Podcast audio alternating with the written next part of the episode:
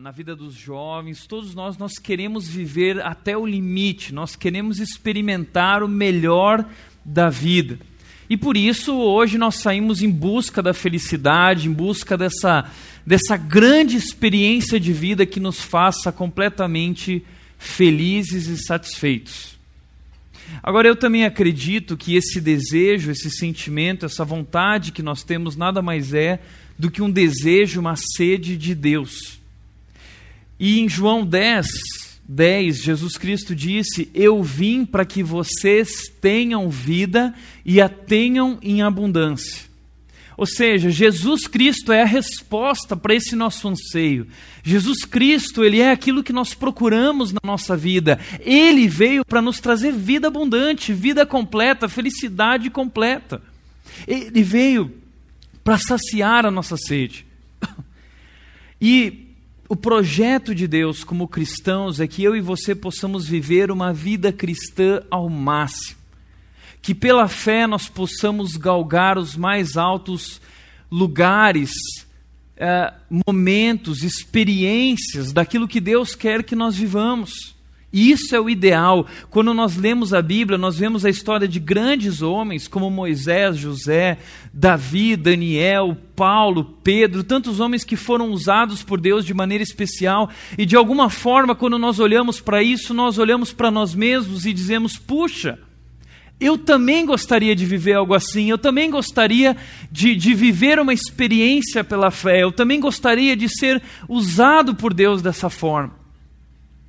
Mas aí, ao longo da nossa caminhada, ao longo da nossa jornada, por causa das nossas fraquezas, por causa das nossas limitações, nós acabamos dando de cara com a realidade.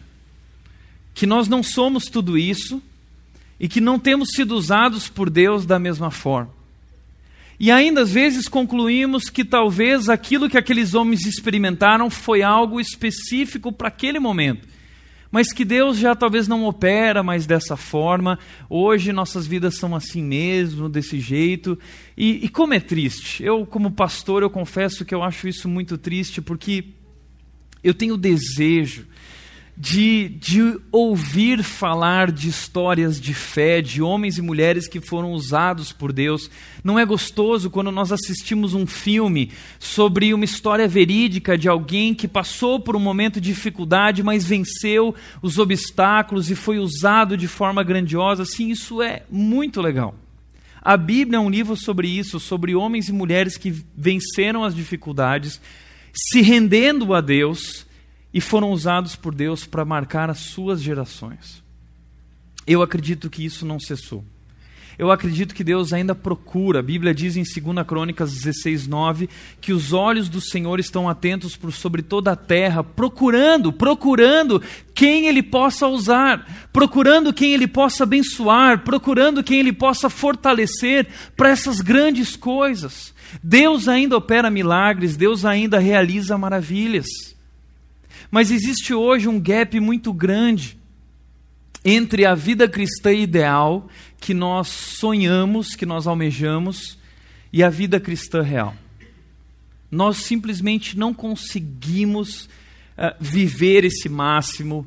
Uh, e muitas vezes até colocamos a culpa em Deus, dizendo: por que Deus? Puxa, será que eu não sou um escolhido? Será que Deus não se importa comigo? Será que Deus não me ama?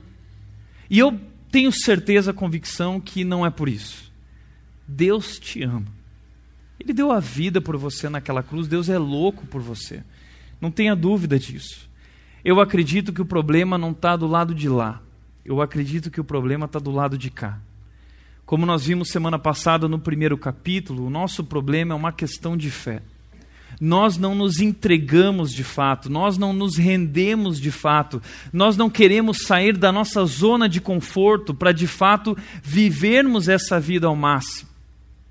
Por isso, a série é, é uma tentativa, é um desafio para nós como igreja, para mim, para você, para que nós possamos buscar, para que nós possamos acreditar e sonhar e lutar para viver uma vida pela fé, uma vida ao máximo. A vida abundante que Jesus veio para nos trazer. Por isso, hoje eu quero compartilhar um texto bíblico muito especial que conta a história de um homem que viveu a vida ao máximo, que foi ao limite e experimentou algo inclusive sobrenatural.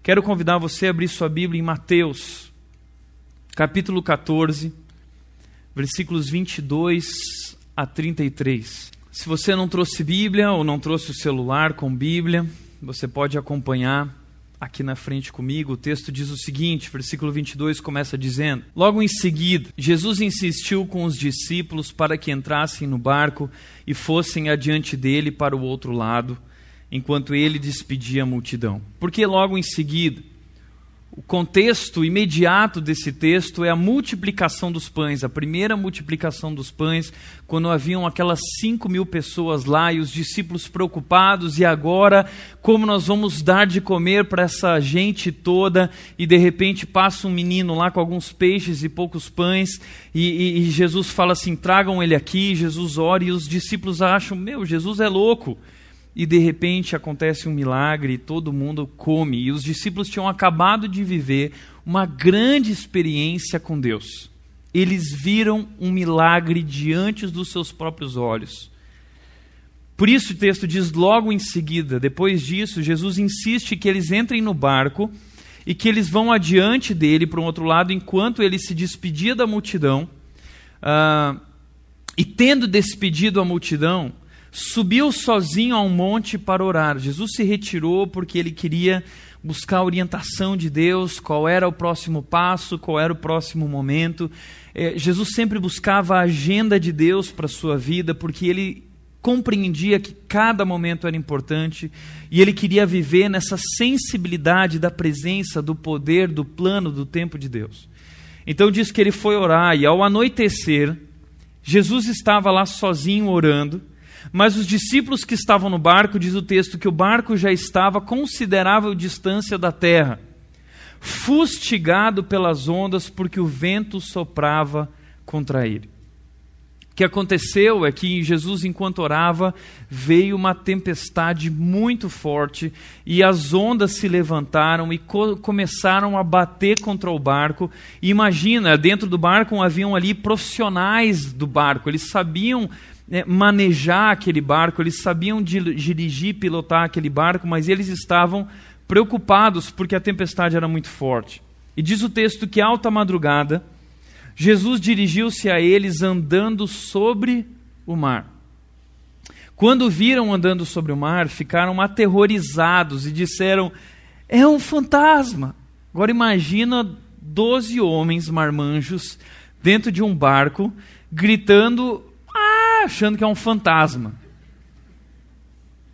E gritando de medo, apavorados. E realmente eu acho que nessa situação eu viveria a mesma coisa, porque você vê um bicho, algo andando sobre as águas, nunca ninguém viu isso. Mas o texto continua dizendo o seguinte: Mas Jesus imediatamente lhes disse: Coragem, sejam corajosos, seus marmanjos, sou eu, não tenham medo.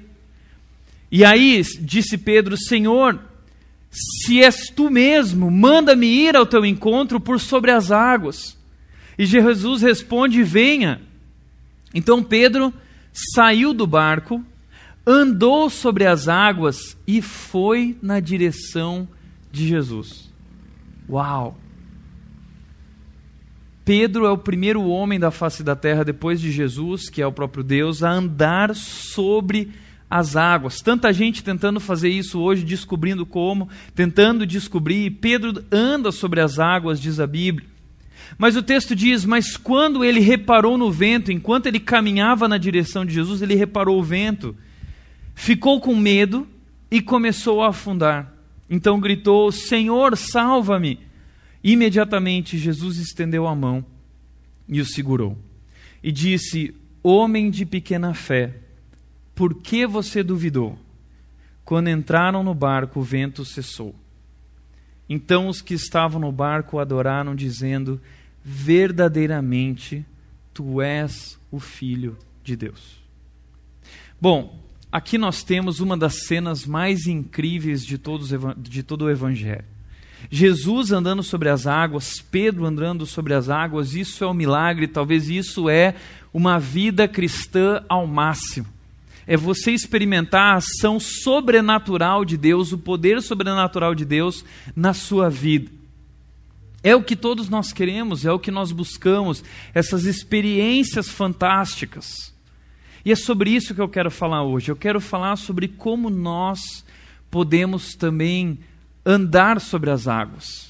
Para cada um de nós é um chamado diferente, é uma missão diferente, é uma é, é, é, é, a vontade de Deus diferente, mas todos nós somos chamados a viver uma vida sobrenatural. Uma vida que, que não é uma vida nos padrões humanos, mas é uma vida pela fé. E eu imagino que para Pedro essa experiência de andar sobre as águas, ele deve ter ficado cantando essa bola durante muito tempo depois. Né? Imagina Pedro do jeito como ele era. Muitas vezes a gente olha para o texto e fala assim: ai, Pedro, ai, Pedro pisando na bola mais uma vez. Puxa, Pedro, olha só, você duvidou tudo mais. Não, mas espera aí, pensa comigo. Pedro andou sobre as águas.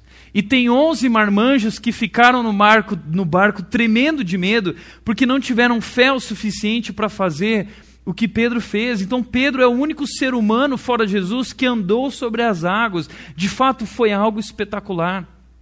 E ele deve ter ficado cantando essa bola depois, durante muito tempo, quando ele pisava na bola e os discípulos falavam assim: Ô oh, Pedro, ele falou assim: Não, mas só eu andei sobre as águas.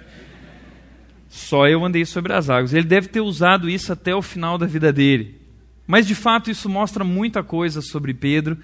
Uh, e eu fico imaginando a sensação de Pedro quando ele andou sobre as águas. Deve ter sido incrível, porque eu sou surfista, ou pelo menos eu tento. Uh, e a sensação de você estar numa onda é algo indescritível.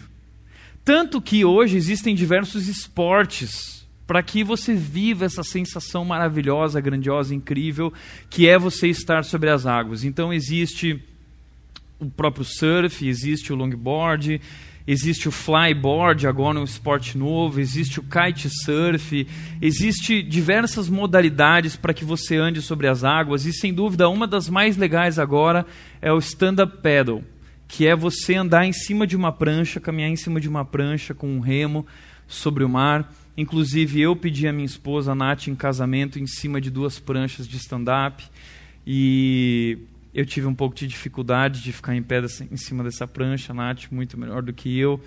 Mas é sem dúvida uma experiência muito legal. Agora, pensa comigo. Ele não tinha prancha debaixo dos pés. Ele não tinha flyboard, porque talvez muita gente ia falar assim: não, foi o flyboard. Jesus estava lá no flyboard e aí colocou no Pedro também o flyboard, porque a gente gosta de racionalizar todos os milagres de Jesus, mas graças a Deus naquela época ainda não existia flyboard, então de fato ele andou. Mas veja o que um doutor, um especialista em oceanografia e limnologia, que é uma especialidade de lagos, disse sobre esse milagre. Ele diz o seguinte: ele publicou um artigo científico em 2006 uma grande repercussão esse artigo, especulando que uma estranha combinação de condições atmosféricas podem causar manchas raras de gelo flutuando no mar da Galileia.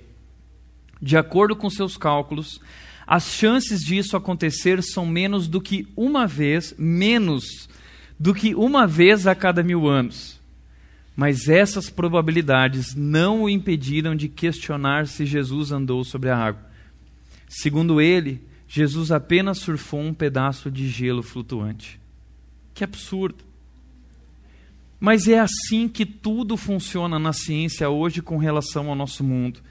Por exemplo, quando nós falamos da criação do universo, os cientistas falam dessa estranha combinação de condições atmosféricas que causaram uma explosão e, e as probabilidades de que isso dali formaria um ser do qual viria o ser humano, tudo mais, é uma em bilhões. Mas ainda assim, nós nos questionamos se foi Deus quem criou tudo isso e nós achamos que no final das contas foi tudo uma coincidência.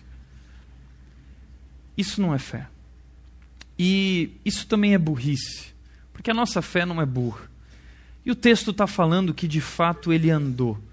E aquele que escreve esse texto é Mateus, e Mateus foi testemunho ocular, ele está escrevendo porque ele viu Jesus andar, ele está escrevendo porque ele viu Pedro andar.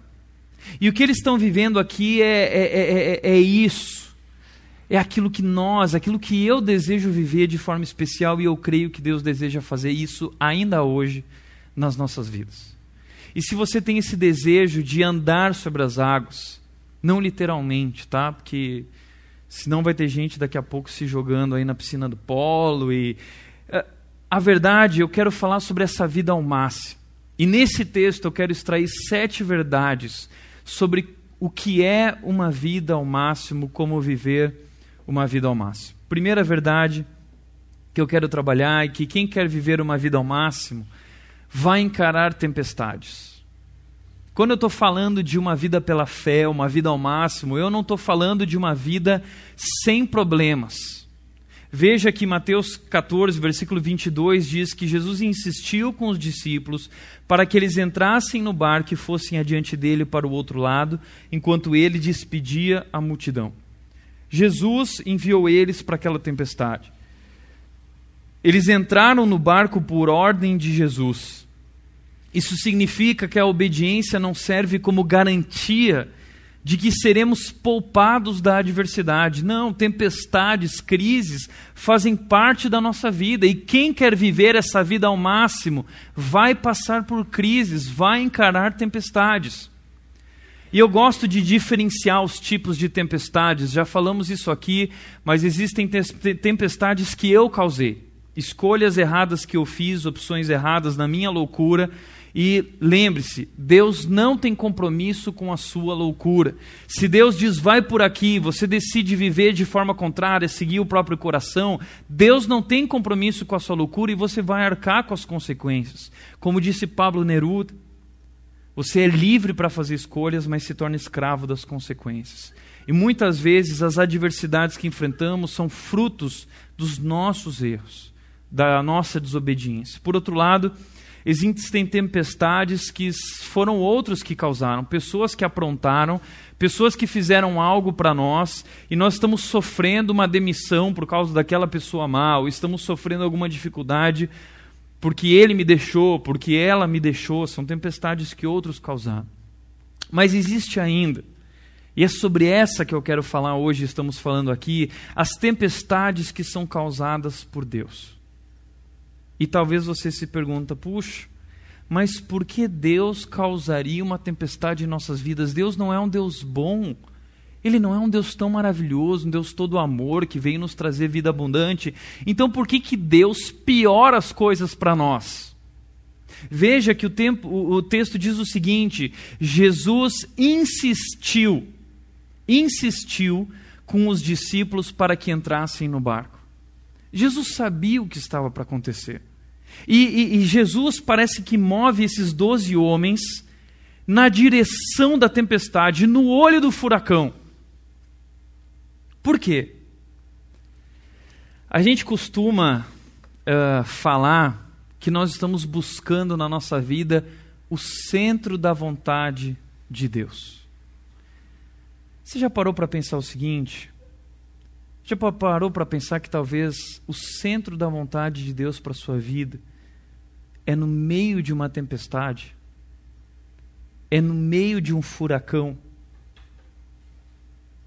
E posso te garantir que, se for isso, e muitas vezes é, é o melhor lugar para nós estarmos, sem dúvida, mesmo no meio da tempestade, se essa é a vontade de Deus. Agora, por que, que Deus nos manda para o meio da tempestade, porque Ele nos manda para o meio do furacão, porque Ele traz a nós cenários de adversidade.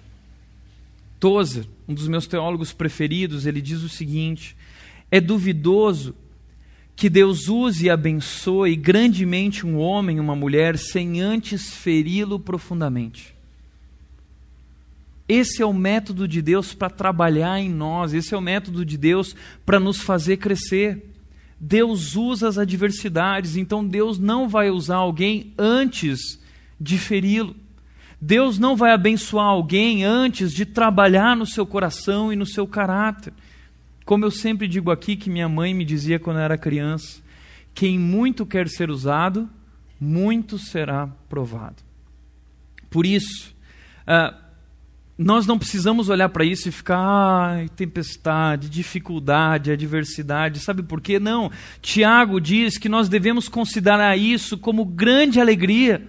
O fato de passarmos por diversas provações, porque nós sabemos, sabemos que essas provas, essas adversidades, essas tempestades na nossa fé produzem perseverança. E a perseverança deve ter ação completa, a fim de que nós sejamos maduros e íntegros, sem nos faltar nada. Se nós queremos viver uma vida ao máximo, nós precisamos passar pelas adversidades, porque as adversidades produzem em nós perseverança, nos tornam resilientes e nos tornam maduros e íntegros. E eu acredito que a felicidade é consequência da maturidade. Por isso, Tiago está falando da equação de Deus para a nossa transformação. Provação mais perseverança é igual a maturidade. Esse é o cálculo matemático, a fórmula de Tiago para a nossa transformação. A provação mais a nossa perseverança resulta em maturidade. E a maturidade resulta em vida ao máximo, em felicidade. Talvez você está olhando para isso e falando assim, puxa, mas eu não sabia disso, Tiago. Quando eu escolhi a vida cristã, eu escolhi porque eu ouvi falar que Jesus ia dar o melhor para mim. Se você escolheu a vida cristã por causa disso, você cometeu um baita de um erro. Porque, como disse C.S. Lewis, se você está à procura de uma religião que o deixe confortável, definitivamente eu não lhe aconselharia o cristianismo. Isso é verdade. Eu não aconselho para ninguém aqui o cristianismo se você não quer enfrentar dificuldades. Pelo contrário, quem se torna cristão parece que muitas vezes acaba sofrendo muito mais até. E é verdade isso, porque o sofrimento na história cristã é o cerne, é o cerne do plano de Deus para nós. Porque Deus usa o deserto, Deus usa a tempestade, Deus usa as provações para nos moldar e é ali, nesse cenário de provação, é nesse cenário de caos, é nesse cenário em que Deus nos leva ao limite, que Deus revela o seu poder. Não é de acordo com a nossa força, não é de acordo com aquilo que nós somos capazes de fazer, mas é Deus quem faz e opera, e é por isso que ele age dessa maneira. Por isso, se você quer viver uma vida ao máximo, se você quer andar sobre as águas, você vai ter que encarar as tempestades de frente e com alegria. Por outro lado, quem quer viver uma vida ao máximo precisa perceber a presença de Deus no meio da tempestade. Porque veja bem, eh, Deus não nos manda para a tempestade e nos deixa lá sozinhos. Ele está no meio das tempestades, ele está no meio da adversidade. E o grande desafio da nossa vida é encontrarmos Deus no meio do caos. O grande desafio da nossa vida é nós termos sensibilidade para perceber uh, que Deus está usando tudo aquilo, agindo em nossas vidas e nos transformando. Por isso, Mateus capítulo 14, versículo 26 e 27 dessa história diz: Quando viram andando sobre o mar, ficaram aterrorizados e disseram: É um fantasma. E gritaram de medo. Mas Jesus imediatamente lhes, dizem, lhes disse: Coragem, sou eu, sou eu, eu estou com vocês, não tenham medo. Então, Jesus convida eles a perceberem a sua presença e não terem medo, e a mesma coisa ele faz conosco. Se você está passando por um momento difícil na sua vida, a palavra de Jesus para você é coragem. Sou eu, eu estou com você. Não tenha medo, porque eu sou o teu Deus, como ele disse para Josué. Eu ando contigo, eu vou te abençoar, não temas, nem te espantes. ah, só os olhos da fé reconhecem a proximidade de Jesus. Se nós não tivermos os olhos da fé, nós vamos nos desesperar. Em geral, no meio da tempestade, fustigado pelas ondas da desilusão e da dúvida, nós não reagimos melhor do que os discípulos. Nós ficamos desesperados, nós ficamos aterrorizados, nós entramos em depressão, nós ficamos ansiosos, nós começamos a tomar Rivotril, nós começamos, eles não tinham Rivotril, eles não tinham Dramin, para tomar ali no meio daquela tempestade. Eles precisavam confiar naquele Deus poderoso e nós não agimos melhor do que eles, nós agimos de maneira muito pior. Agora, o texto de Marcos que revela o mesmo trecho, essa mesma história, Marcos fala que Jesus ia passar por eles. Agora a pergunta é: por que, que Jesus ia passar por eles? Por que, que Deus estava fazendo isso? O que, que ele queria? Esse termo passar por eles, se você for olhar na Bíblia, esse termo ele é usado quando Moisés estava na fenda e Deus disse para Moisés: Eu vou passar por você. Quando Elias subiu no Monte Carmelo, uh, no Monte Horebe, para se encontrar com Deus, Deus falou: Elias, eu vou passar por você. Em diversos momentos, essa expressão passar por é usada para o quê? Para uma teofania, que é uma aparição especial de Deus com um propósito especial de mostrar o seu poder, revelar o seu poder, para que aquela pessoa entenda quem ele é e se comprometa com esse Deus para ser usado da mesma forma. Por isso, um renomado professor de teologia chamado Dale Brunner disse: de acordo com as Sagradas Escrituras, o limite humano é o lugar mais frequente de encontro com Deus. Então, Deus nos leva ao limite para fazer essas aparições impressionantes, para escolher indivíduos ou grupos com o propósito de transmitir uma mensagem. Opa. Mas terceiro lugar, Além de nós percebermos a presença de Deus e essa aparição incrível de Deus, nós precisamos discernir entre fé e loucura. Versículos 28 e 29 dizem o seguinte: que Pedro, quando ouviu esse chamado de Jesus, dizendo: Sou eu, sejam corajosos, não tenham medo, Jesus respondeu dizendo: Pedro respondeu dizendo: Senhor, se és tu, manda-me ir ao teu encontro por sobre as águas. Venha, respondeu Jesus.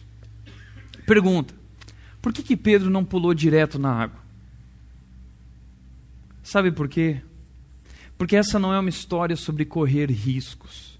Essa não é uma história sobre loucura. Essa é uma história sobre obediência. Essa é uma história sobre fé. Essa é uma história sobre você discernir o que é o chamado autêntico de Deus para a sua vida e o que é um impulso tolo do seu coração. O que Pedro está tentando fazer é descobrir se isso é um impulso tolo do seu coração ou se de fato Deus o está chamando para viver, se Deus está o chamando para fazer isso. Então Pedro pergunta para Jesus: se és tu mesmo, então eu posso ir ao teu encontro. E ele espera a confirmação de Jesus dizendo: venha. Então Pedro não é um louco, Pedro não está se atirando no precipício, Pedro não está é, pulando de paraquedas ou se jogando de bang jump, não, Pedro está buscando a vontade de Deus para a sua vida, e Deus diz: vem, e ele vai para obedecer esse chamado, ele vai para viver o máximo naquele momento. Isso me diz que a nossa fé baseia-se nas palavras de Jesus, na palavra de Deus. A loucura consiste em seguir as ideias e impulsos do nosso próprio coração. Por isso nós não podemos confundir, tá bom? Ah, muitas vezes a gente coloca o nome de fé nas nossas loucuras. E isso não tem nada a ver com fé. A fé não é um suicídio intelectual. A nossa fé não é uma fé burra. Como nós vimos semana passada, Jesus morreu para tirar o nosso pecado, não o nosso cérebro. Nós não vivemos para fazer loucuras, a nossa fé se baseia em algo firme. Nossa fé está firmada sobre a rocha. E Pedro, Pedro ele está discernindo essa loucura do coração dele. Pedro, é, é, é, se é loucura, se não é, ele quer seguir esse chamado de Deus. Por isso, o que eu coloco para você é o seguinte: o que você está fazendo é fé ou é loucura? Talvez você diz, Tiago, mas como eu posso saber se é fé ou se é loucura? Simples. Você precisa saber se a palavra de Deus confirma aquilo que você quer fazer. Você precisa perguntar a Deus se isso vem de ti, se é isso que o Senhor quer para a minha vida. Então, me envia então me, me mostra que é de fato isso. E, e a palavra de Deus, ela nos mostra tudo o que Deus tem para as nossas vidas. Então, quando nós vamos fazer algo para saber se é fé ou loucura, você pode ir até a palavra de Deus e a palavra de Deus, estudando a palavra, meditando na palavra, você consegue encontrar esse discernimento, você consegue encontrar essa sabedoria.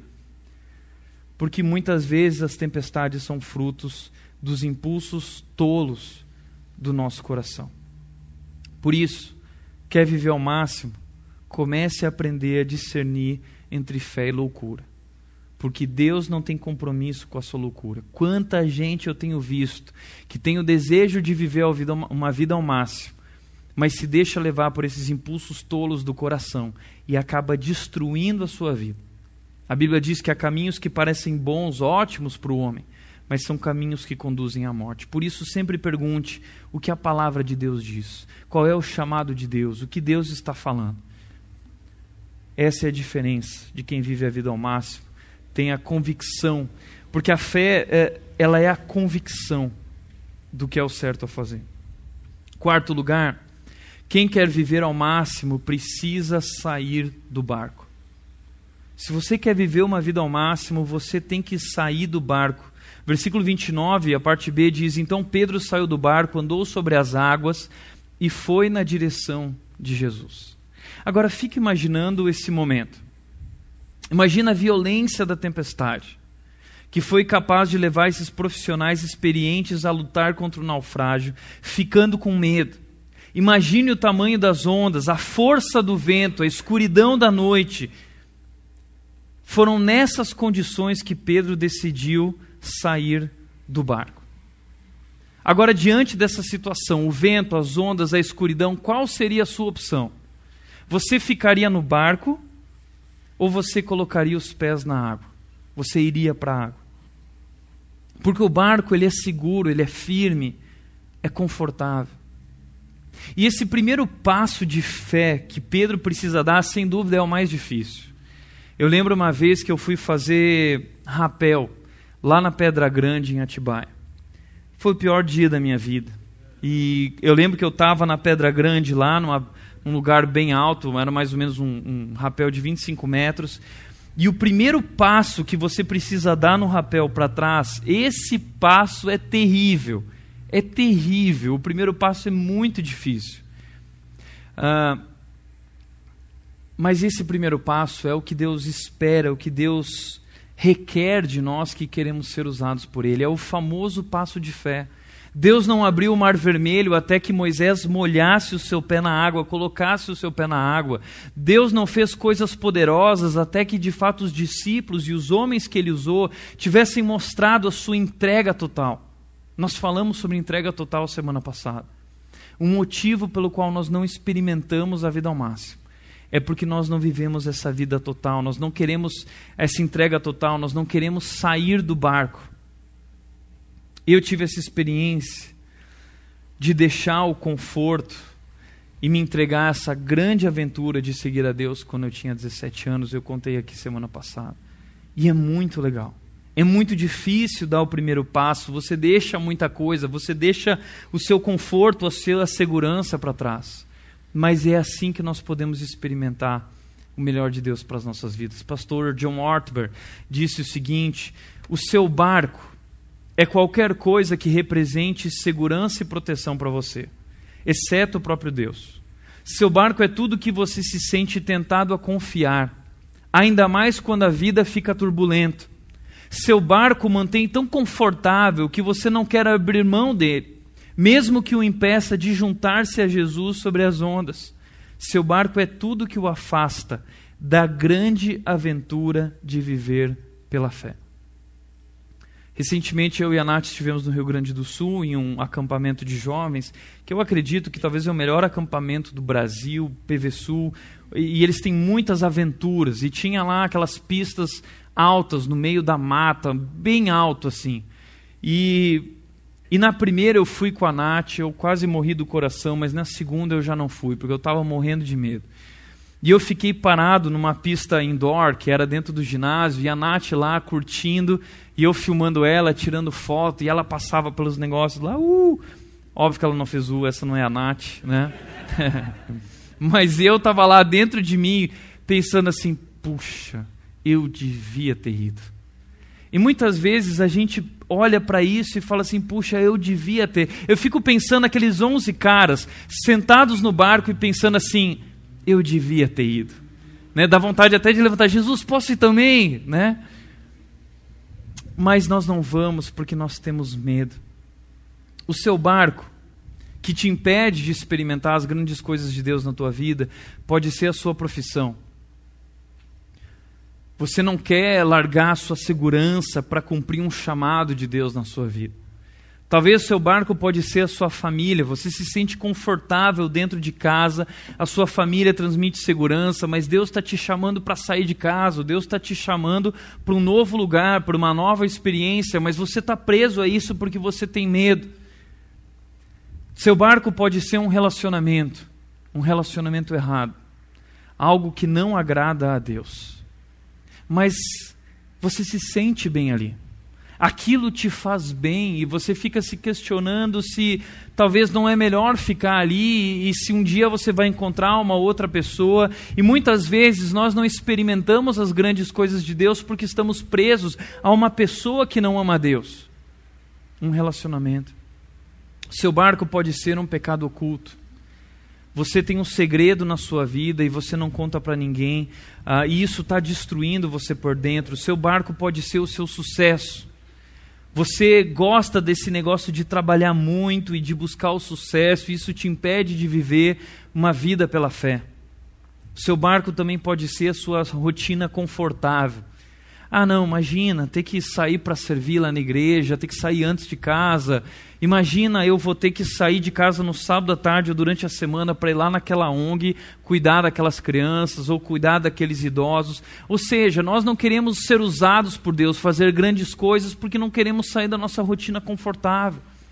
Nós estamos bem dentro de casa, nós sentamos no sofá, nós temos internet, nós temos televisão, nós estamos felizes com a nossa vida e isso nos impede de viver o melhor de Deus para a nossa vida. Deixa eu mostrar esse barco para você aqui. Esse círculo representa o barco, que é a nossa zona de conforto espiritual. E é essa zona de conforto espiritual que prejudica a nossa vida, que nos, nos faz viver uma vida medíocre. E o que nós temos que fazer para viver essa vida ao máximo, para atingir uma vida pela fé, para viver a vida abundante, é que nós precisamos dar um passo de fé nós precisamos ir uh, para fora da nossa zona de conforto. E assim nós devemos viver em passo de fé em cima de passo de fé. Então, se você quer sair do seu barco, deixar sua zona de conforto, você precisa dar esses passos de fé para que você atinja aquilo que Deus quer da sua vida. É isso que eu e você precisamos fazer. Nós precisamos sair do barco. Agora, um outro ponto que eu quero trabalhar, estamos caminhando para o nosso encerramento, é que quem quer viver ao máximo precisa olhar para Jesus e não para as circunstâncias. O texto diz, Mateus versículo 29, diz que Pedro começou a andar por sobre as águas e ele estava olhando para Jesus, indo na direção de Jesus, mas quando reparou no vento, ficou com medo e começando a afundar, gritou: Senhor, salva-me. Ou seja, a, nós afundamos na nossa vida e na nossa experiência cristã quando nós paramos de olhar para Jesus e nós começamos a olhar para as circunstâncias. Todos nós sabemos o que significa isso, o que significa reparar no vento. Nós estamos cumprindo o chamado de Deus, estamos sendo obedientes, Deus está cuidando de nós, mas de repente surgem adversidades, de repente surgem obstáculos. E nós começamos a ficar com medo. E acabamos afundando e acabamos não obedecendo mais e não continuando, porque nós estamos com medo, nós paramos de olhar para Jesus. Versículo 31, Jesus vira para Pedro e diz o seguinte: quando Pedro pede ajuda, Jesus imediatamente estende a mão e o segura e diz: Homem de pequena fé, por que você duvidou? Sabe por que, que Pedro duvidou? Pelo mesmo motivo pelo qual muitas vezes nós duvidamos. Porque nós não entendemos qual é a proposta de Deus para a nossa vida e para a nossa jornada de fé. Veja, na nossa jornada de fé, a proposta de Deus para nós não é que tudo vai dar certo, as condições nem sempre serão favoráveis. Às vezes cai tempestade, cai chuva, nem tudo é como nós queremos. Mas ainda assim, Deus está no controle Ele sabe o que está fazendo. Na jornada da fé, o medo é um dos maiores obstáculos. É o motivo pelo qual muitas vezes não experimentamos essa vida ao máximo. O medo destrói a nossa fé. Como disse Henri Thoreau, não há nada a temer senão o medo. Porque o medo nos impossibilita de experimentar grandes coisas de Deus na nossa vida. Por isso, talvez, Deus, na Sua palavra, falou tantas vezes: não temas, não temas, não tenha medo, não tenha medo, porque Ele sabe que o medo é nosso maior obstáculo. A mulher que se sente prisioneira de um casamento que só lhe traz sofrimento e dor, mas não consegue buscar ajuda, reconhecer a realidade e clamar por ajuda porque tem medo. A jovem que namora um cara que não é cristão, ou até que se diz cristão, mas na sua vida não tem levado Deus a sério, tem medo de questionar, de confrontar ou de terminar a relação porque tem medo de não encontrar outra pessoa. O homem que sente um chamado a uma mudança na sua vida profissional, mas que não toma uma atitude porque tem medo, porque não tem coragem. O cristão que se sente preso a algum tipo de vício, pecado, segredo, problema na sua vida, mas não tem coragem de buscar ajuda, pensando o que vão pensar de mim. O que vão pensar de mim se souberem que eu fiz isso? O que, eu vou pensar, o que vão pensar de mim se souberem que eu sou uma pessoa assim? Então, muitas vezes, o medo nos impossibilita de chegar até Jesus. E nós começamos a afundar, nós começamos a naufragar na nossa fé por causa do medo.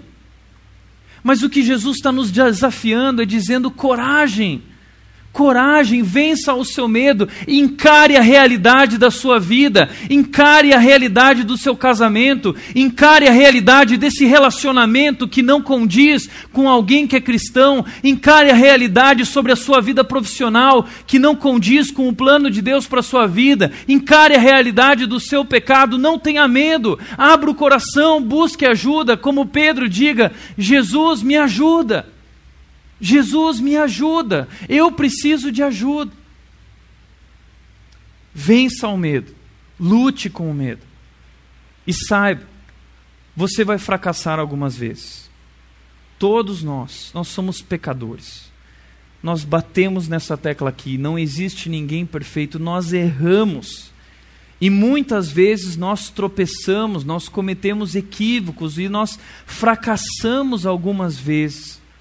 Mas nós precisamos encarar o fracasso como uma oportunidade para crescer. Eu fracassei, eu errei, então eu vou me quebrantar diante de Deus, eu vou me arrepender, eu vou compreender onde que foi que eu errei, eu vou crescer com isso agora. E quando eu viver uma nova experiência assim, eu vou ter uma nova atitude, eu vou ter uma nova obediência. Muitas vezes a gente não age na direção dessa vida ao máximo, porque a gente não quer fracassar, nós temos medo do, medo do fracasso. Só que lembra que naquele barco tem 11 fracassados, muito mais fracassados do que Pedro. Pedro foi o único que realmente andou sobre as águas. E enquanto ele olhou para Jesus, enquanto ele manteve os olhos fitos em Jesus e não olhou para as circunstâncias, estava tudo bem para ele. Eu lembro que quando eu subi naquela pista alta lá do, da aventura, eu lembro que a Nath foi na frente e eu não senti muita coisa porque tudo que eu fiz foi não olhar para baixo. Eu só olhava para a Nath e eu via que ela estava indo, indo longe, rápido pra caramba e eu tinha vergonha do que ela ia pensar do marido dela. E eu saí fazendo, eu saí fazendo olhando para ela. Então é assim que a gente tem que agir com Jesus. Não olha para o lado, não olha para baixo, não olha para o vento, não repara no vento. Não tenha medo do fracasso, mantenha os olhos fitos em Jesus, o autor e o consumador da nossa fé. Eu gosto desse texto porque Jesus é o autor e o consumador, ou seja, não depende de você, não depende de mim, é o poder dele. Então as circunstâncias não dizem nada a respeito da nossa situação.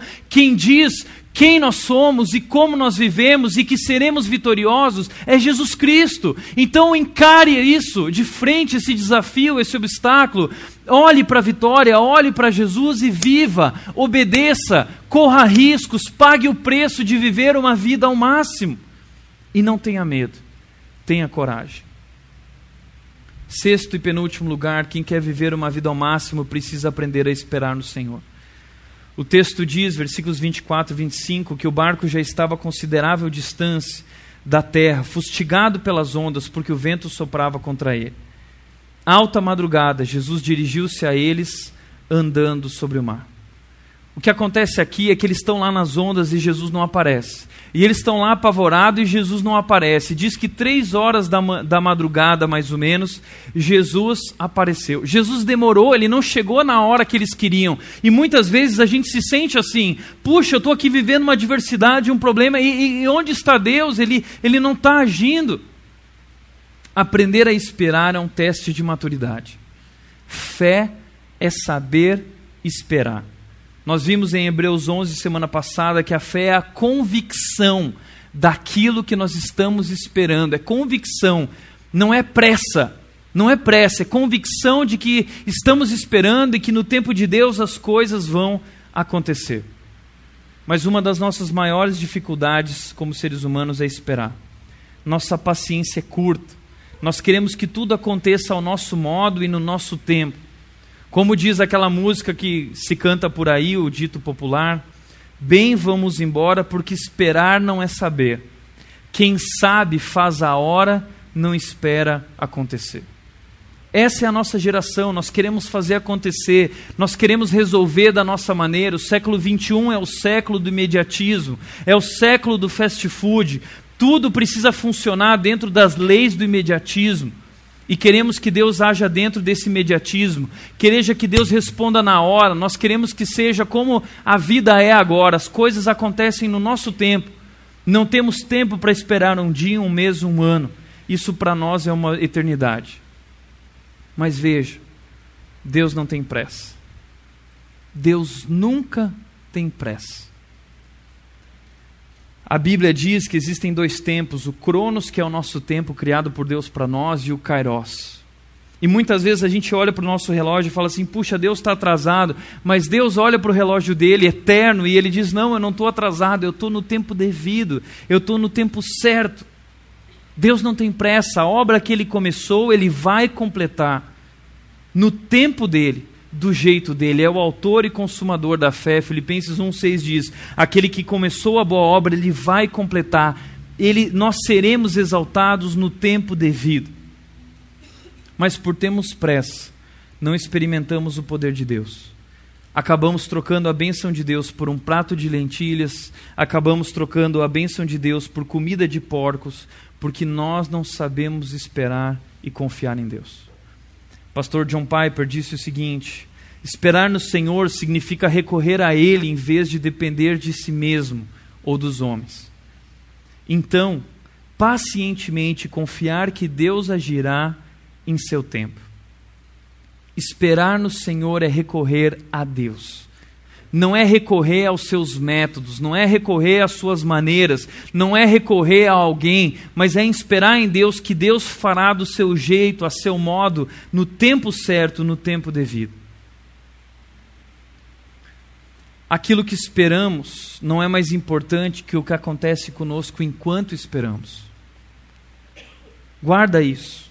Aquilo que esperamos não é mais importante que o que acontece conosco enquanto esperamos. Enquanto esperamos, Deus trabalha na nossa vida.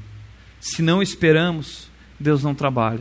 Não amadurecemos, não crescemos. Por isso, esperar não é perda de tempo, é perceber que há tempo para tudo. Esperar não é perda de tempo, é perceber que Deus tem um plano e um tempo para tudo. Por isso, em sétimo e último lugar, quem quer viver ao máximo, estabelece uma relação mais profunda com Deus. Quem quer andar sobre as águas, aceita o desafio de sair do barco, estabelece uma relação mais profunda com Deus. Versículo 32 e 32, 33 diz que quando entraram no barco, o vento cessou. Então os que estavam no barco o adoraram, dizendo: verdadeiramente tu és o Filho de Deus. Eles adoraram a Deus. Esse era o objetivo de Jesus. Que eles pudessem perceber o seu poder, que eles pudessem perceber que Deus realmente era aquele que os estava enviando para uma obra grandiosa, muito maior do que eles poderiam realizar, mas que esse Deus era um Deus poderoso. E foi talvez através de experiências como essa e da ressurreição de Jesus que esses discípulos viram: de fato Ele é Deus. De fato Ele é Deus verdadeiramente tu és o Filho de Deus, e por causa dessa convicção do que eles viram, do que eles uh, experimentaram, eles tiveram coragem para se entregar à missão de Deus nas suas vidas, dando as suas vidas para pregar o Evangelho, para fazer o que Jesus tinha pedido que eles fizessem. Então, por que nós não temos estabelecido uma relação mais profunda com Deus? Porque nós não saímos do barco. Eu creio que Jesus ainda está procurando pessoas que saiam do barco. Jesus está à procura de pessoas que saiam do barco, porque esse é o único jeito de você crescer de verdade. É o único jeito. Você nunca vai crescer se não sair do barco, se não der o passo de fé, se não obedecer, se não entregar. É o caminho para a fé verdadeira para viver uma vida ao máximo. É a única alternativa à insatisfação e ao tédio. O que o mundo tem para te oferecer não vai resolver o teu problema de insatisfação, o teu problema de tédio. Não é adrenalina que você precisa, não é viagem, não é roupa, não é compras, não é comida, não são coisas novas para você ter. Não é isso que vai resolver o teu problema, esse vazio dentro de você. O que vai resolver é você sair do barco e dar um passo na direção do plano de Deus para a sua vida. E é assim também que você descobre o seu chamado. Qual é o teu chamado? Jesus chamou Pedro para andar sobre as águas. Mas eu acredito que Jesus chama cada um de nós para também andar sobre as águas. O que é que ele quer que você faça? Qual é a missão de Deus para a tua vida? Qual é o propósito de Deus para a tua vida? Cada um de nós tem um chamado de Deus para a sua vida. Deus tem um chamado singular para você, único. E só quando você obedecer esse chamado, você vai estabelecer uma relação mais profunda com Deus. Ah, mas eu não sei qual é meu chamado. Sai do barco. Sai do barco. E você vai descobrir. E não tenha medo. Porque o que Jesus diz para nós é coragem. Sou eu. Não sou eu quem te mandei? Não é isso que ele fala para Josué? Não sou eu quem estou te mandando? Não sou eu que estou dizendo? Jesus está dizendo: coragem, coragem, sou eu. Eu acredito que Deus quer fazer grandes coisas ainda. Mas nós precisamos ouvir Sua voz que diz: coragem, sou eu, o Filho de Deus, o Deus poderoso que continua operando milagres, que continua realizando maravilhas. Por isso, para refletir e praticar, em primeiro lugar, qual é o seu barco? Em que área o medo ou o conforto impede de confiar em Deus? É uma questão profissional? É a sua família? É o seu casamento? É o seu conforto na sua rotina de vida, é um relacionamento que não anda conforme a vontade de Deus. Qual é o seu barco? Sua segurança financeira? Segundo lugar, qual tem sido a sua posição com respeito à fé? Como que você está hoje na sua fé? Você está cocorado no barco com colete salva-vidas e cinto de segurança? Morrendo de medo, falando a crise, os problemas, ah, o que vai ser de mim, e fica lá parado e não resolve a sua vida, porque não, imagina, e fica lá chorando e dizendo: Deus, age, Senhor, cadê tuas maravilhas? O Senhor não faz nada, e Deus está dizendo: venha, venha, sai do barco, mas você continua lá acocorado no barco, morrendo de medo. Qual a sua posição com respeito à fé? Uma perna fora e outra dentro do barco?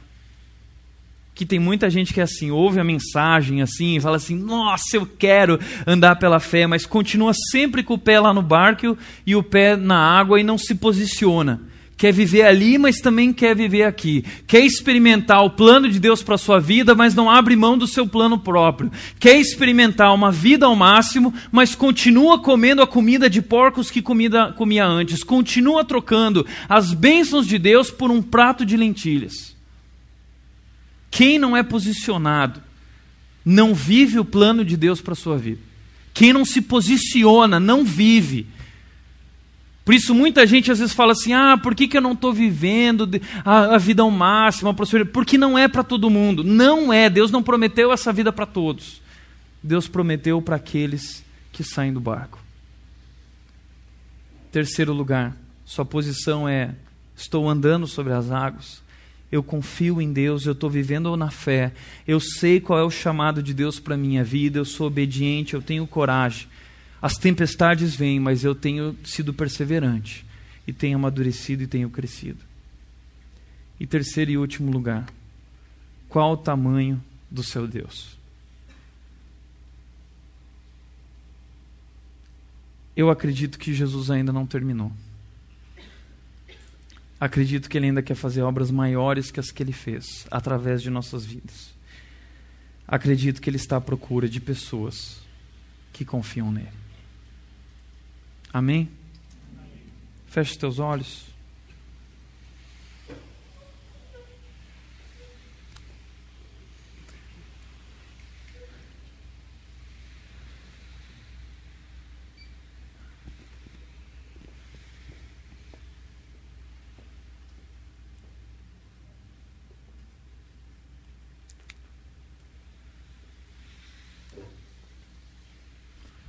Quero que você pense nisso tudo.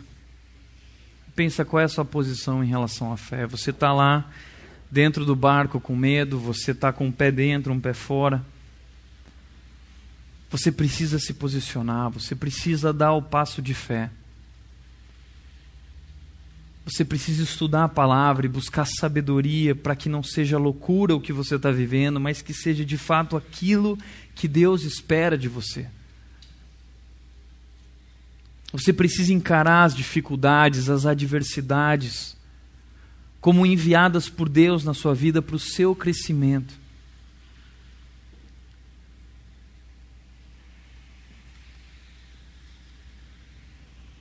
Você precisa olhar para Jesus e não para as circunstâncias. Você precisa aprender a esperar pelo Senhor, para que Ele faça do jeito dele para que Ele faça no tempo dele.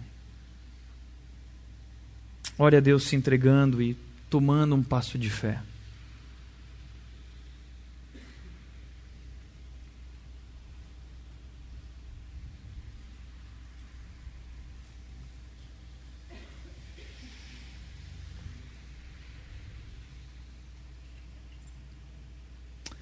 Pai, eu quero te agradecer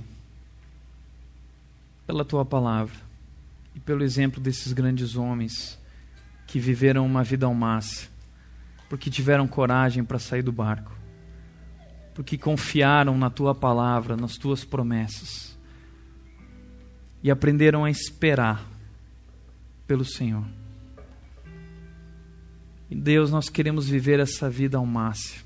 Nós queremos ser usados por Ti, nós queremos viver uma vida abundante, nós queremos ser saciados nós queremos, como Pedro, nós queremos poder viver essa vida ao máximo andando sobre as águas, vivendo o sobrenatural. Por isso nós nos entregamos a Ti, Deus, e clamamos que o Senhor nos dê coragem para dar esse passo, para sair do barco e para viver essa grande aventura da vida espiritual que o Senhor está colocando diante de nós. Assim nós oramos e oro por cada um aqui nessa noite, Pai. Em nome de Jesus. Amém.